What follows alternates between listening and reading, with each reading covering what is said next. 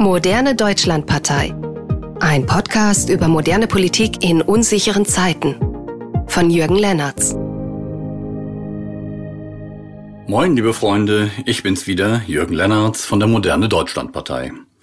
Heute geht es um das Thema Migration, das dogmatisch extrem belastet ist. Es ist der Spielplatz für die extremen Rechten, die den Untergang des Abendlandes kommen sehen, wenn Deutschland überhaupt Migranten aufnimmt. Und es ist ein Tummelplatz von Grünen, SPD und Linken, die ihren Weltverbesserungsdrang hier ungehindert, teilweise sogar zwanghaft ausleben können. Worüber reden wir? Hier muss ich sagen, dass ich meine heutige Folge im Oktober 2023 komplett neu bearbeitet habe, nachdem der Krieg der Hamas gegen Israel ausgebrochen ist und ich am folgenden Tag auf Arte einen hochinteressanten Beitrag zum Thema Legasthenie gesehen habe. Da besteht kein Zusammenhang.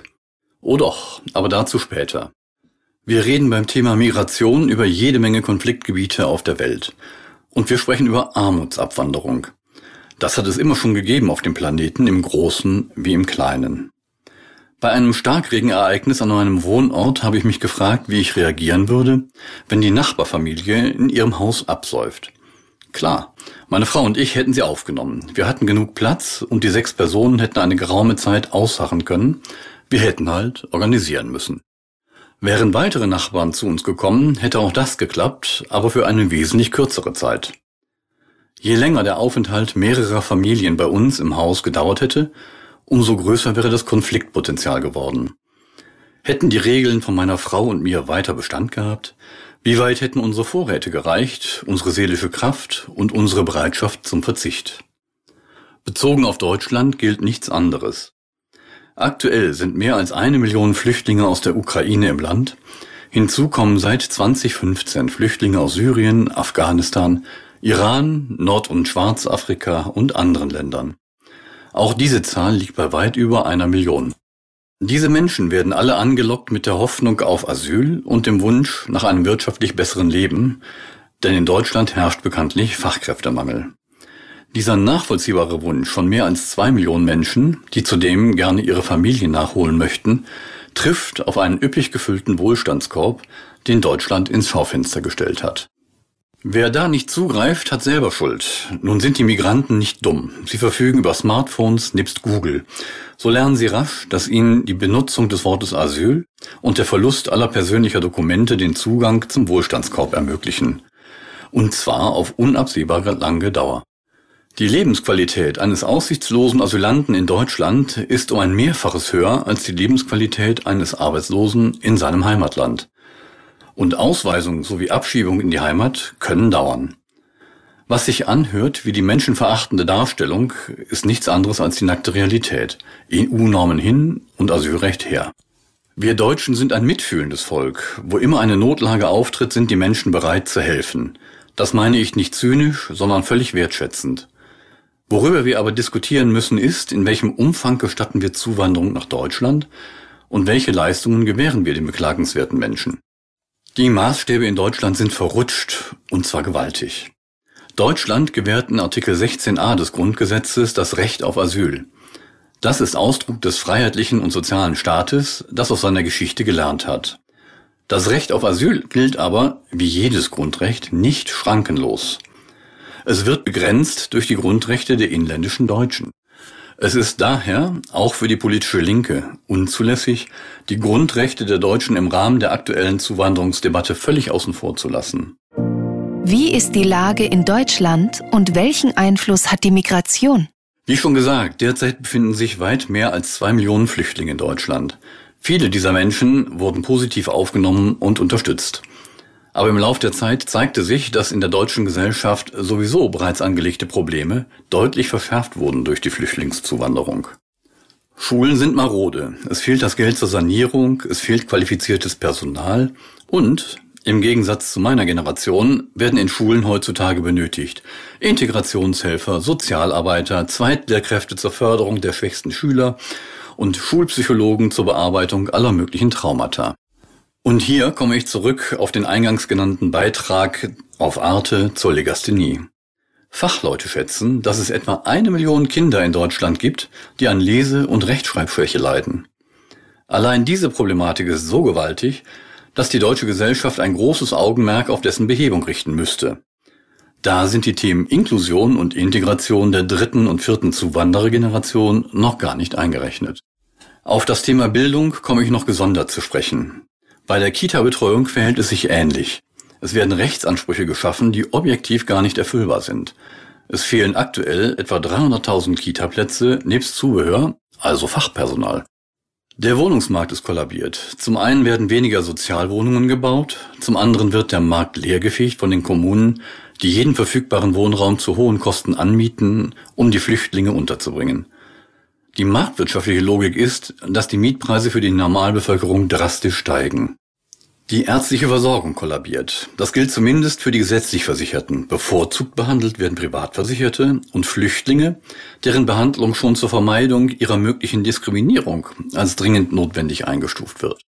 Und schließlich geht es um den Sozialstaat an sich. Der Grundsatz ist, dass Flüchtlingen ein Überleben in sicheren Grenzen ermöglicht wird. Wer vor Krieg und Verfolgung flüchtet, muss in Kauf nehmen, dass er seinen früheren Wohlstand in seiner Heimat verliert. Ihm wird aber im Gegenzug etwas Wertvolles geboten, nämlich Frieden und Schutz vor persönlicher Verfolgung. Wer hingegen vor Armut fürchtet, hat die Vorstellung, sein Leben in Deutschland wirtschaftlich erheblich zu verbessern. Und dieser nachvollziehbare Wunsch trifft auf eine vorhandene Bevölkerung, die in erheblichen Teilen ebenfalls an der Armutsgrenze lebt. Der deutschen Armutsgrenze, nicht der afrikanischen oder syrischen. Im Unterschied zu den Geflüchteten haben deutsche Bürger überwiegend Leistungen in das Sozialsystem erbracht. Es brechen also an unterschiedlichen Stellen Konflikte auf, die im Kern die Gerechtigkeitsfrage stellen. Deutsche Bürger fühlen sich mit ihren Interessen gegen die Interessen der Zuwanderer ausgespielt und abqualifiziert. Das belehrende Totschlagargument ist, man will doch wohl nicht die armen Flüchtlinge gegen die reiche deutsche Bevölkerung ausspielen. Fragezeichen, Ausrufezeichen. Das Problem der linken Parteienwelt ist, dass es ihre Grundlage ist, Menschen unter dem Vorwand des Behütens und Beschützens bevormunden zu müssen. SPD, Linke und Grüne müssen es besser wissen als andere Menschen und andere Parteien, weil sonst ihre gefühlte Schutzfunktion gar nicht zur Geltung kommen kann. Der Gedanke der Eigenverantwortung des Menschen für sich und seine Familie ist dem linken Spektrum fremd. Ich werde noch in anderen Beiträgen darauf zurückkommen. Menschen sind nach Ansicht des linken Spektrums grundsätzlich schutzbedürftig. Von der Zeugung bis zum Tod. Wer nicht schutzbedürftig ist, muss schutzbedürftig gemacht werden, zum Beispiel durch Erhöhung von Sozialabgaben und Steuern ab einer gefühlten Reichtumsgrenze von 60.000 Euro Bruttojahresgehalt. Unter den Schutzbedürftigen wiederum gibt es Abstufungen. Da Geflüchtete sowohl ihre Heimat aufgeben und womöglich ihr Lebensaufspiel gesetzt haben, sind sie am schutzbedürftigsten und müssen zu Glanz und Gloria von SPD, Linken und Grünen bestmöglich gefördert werden. Insbesondere im Bereich der Flüchtlingspolitik ist der Kampf der Dogmatiker eröffnet.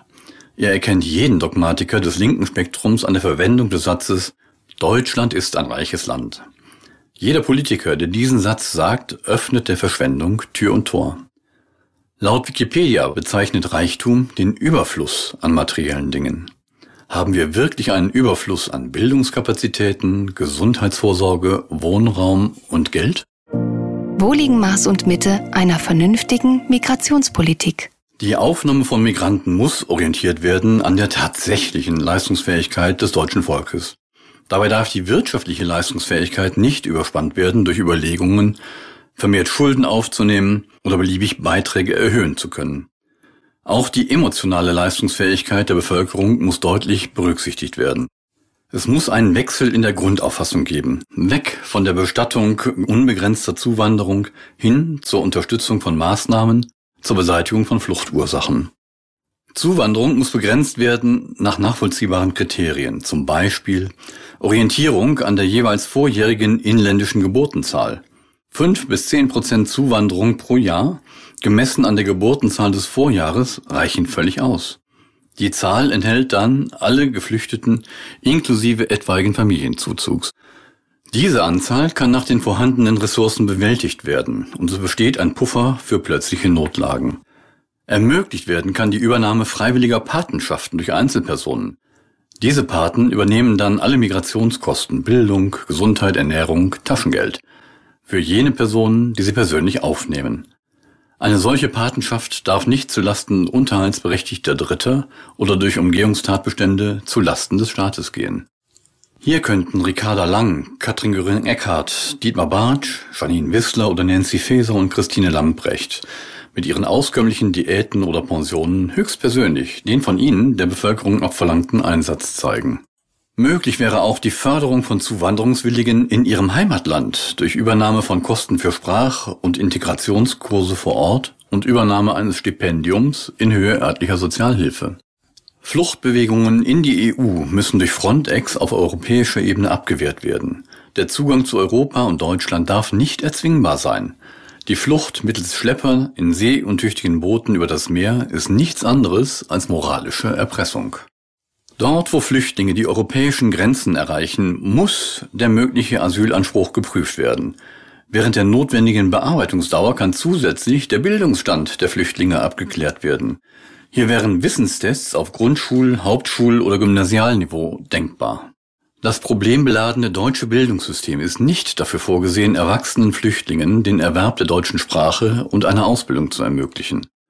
Es dürfen keine widerstreitenden Bevölkerungsgruppen nach Deutschland geholt werden. Es muss unbedingt vermieden werden, dass die fremden Konflikte nach Deutschland importiert werden.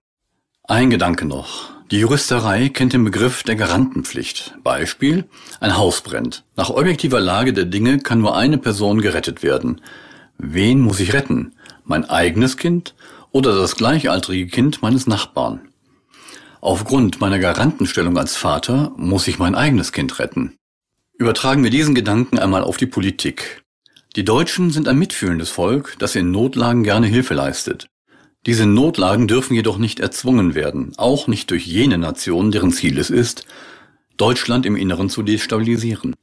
Die Hilfeleistung darf das deutsche Volk selbst nicht überfordern. Die Lasten müssen begrenzt und zugleich gleichmäßiger in der Bevölkerung verteilt werden. Unter solchen Voraussetzungen kann Migration und Integration gelingen. Lasst uns das Thema ohne Dogma diskutieren. Euer Jürgen Lennartz, Moderne Deutschlandpartei. Das war Moderne Deutschlandpartei. Ein Podcast über moderne Politik in unsicheren Zeiten von Jürgen Lennartz. Sie möchten keine weitere Folge verpassen? Dann abonnieren Sie unseren Podcast. Bis zum nächsten Mal.